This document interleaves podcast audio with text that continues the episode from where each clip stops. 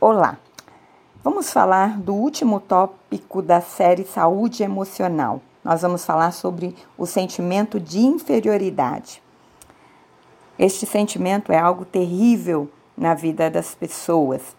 Ele geralmente acontece quando nós usamos o processo de comparações, quando nós nos comparamos com pessoas que nós julgamos mais inteligentes do que nós, mais aptas, mais capacitadas do que nós, com melhores condições sociais, intelectuais, financeiras e tantas outras qualificações.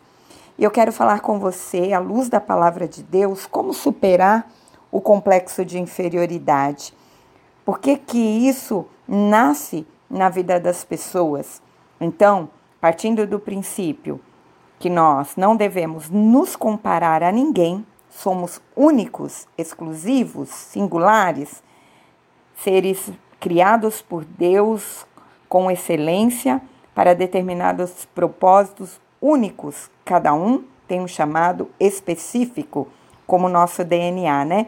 Que não se acha nenhum outro igual a nenhum de nós. Somos pessoas únicas. Outro ponto para trabalharmos isso é valorizarmos as nossas conquistas.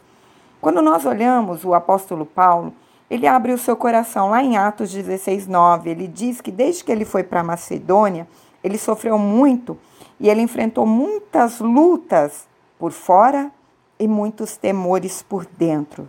Ou seja, temores internos, de cunho emocional. Por isso, ele tinha forças para lutar e não ser absorvido pelos problemas externos, porque os problemas externos eles é que entram e se tornam complexos em nós. Veja bem, como que nasce os complexos? Eles são gerados no exterior e transportados para o nosso interior, no nível das nossas emoções, da, da nossa alma. Pessoas que estão vivendo em baixo autoestima, por quê?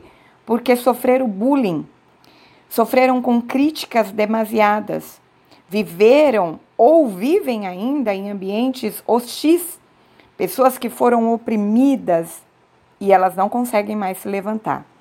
Nós vamos ver isso também é, através do profeta Elias. Ele foi um profeta muito usado por Deus, mas mesmo assim, depois de ter sido grandemente usado por Deus e obter grandes vitórias sobre os inimigos de Deus, com isso, inimigos dele, ele foge de uma única mulher que o ameaça, Jezabel, a mulher do rei Acabe. Quando ele é ameaçado de morte por ela, o que, que ele faz? Um homem vitorioso, um homem forte. Ele se esconde dentro de uma caverna. Por que isso?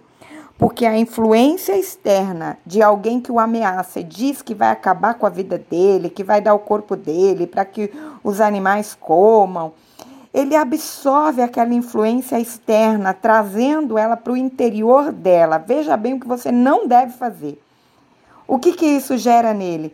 Autocompaixão, pena de si mesmo. Infelizmente, este é um sentimento vazio que só nos traz perca de tempo e aumenta o nosso sofrimento. O ideal é reagir. Eu costumo dizer para as pessoas, e sempre que ministro, e esses dias ainda estive ministrando sobre o filho pródigo, ele só conseguiu retomar a posição dele porque ele disse para ele mesmo: Levantar-me-ei e irei ter com meu pai. Eu vou me levantar, porque ninguém vai me levantar, ninguém vai me ajudar.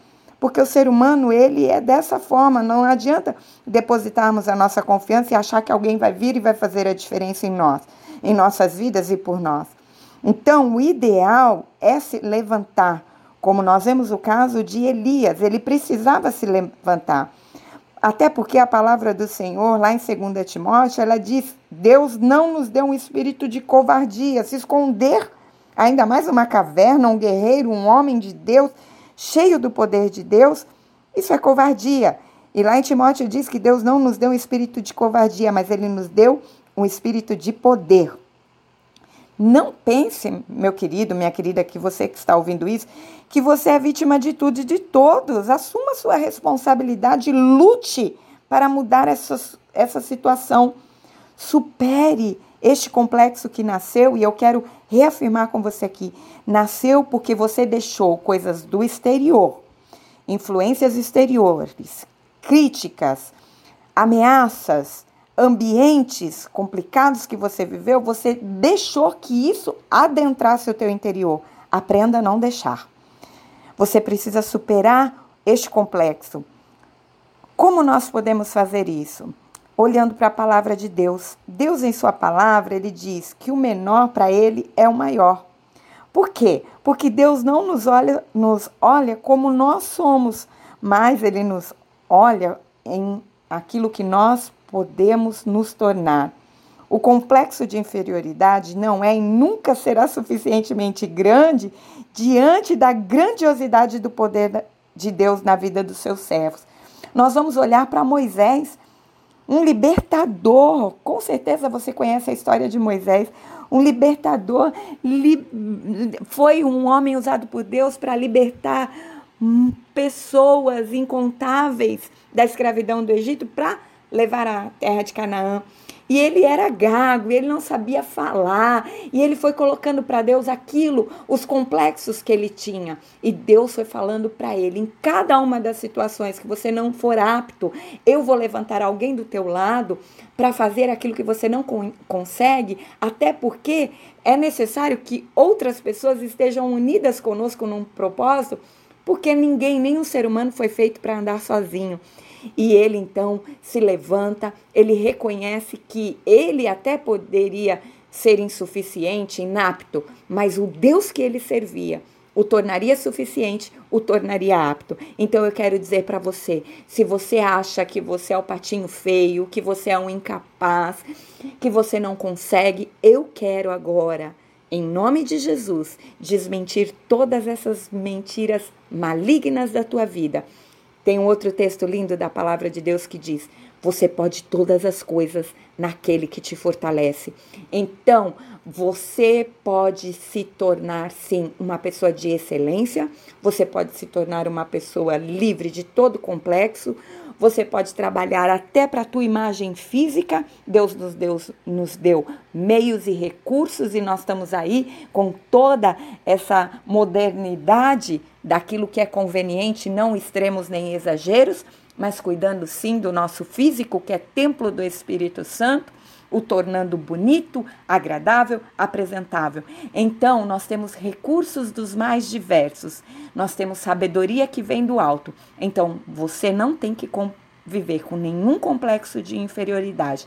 E eu quero agora rejeitar da tua vida toda palavra contrária lançada com você. E eu quero que em algum momento você faça, faça aquilo que eu vou te instruir e fechar aqui Olhe para você mesmo. Diga que você é a pessoa mais incrível que você vai conhecer em toda a sua vida, que você é capaz, porque o teu Deus é poderoso e você está com ele e ele te torna capaz e apto para realizar e para cumprir o lindo propósito que ele te trouxe para viver aqui na face dessa terra.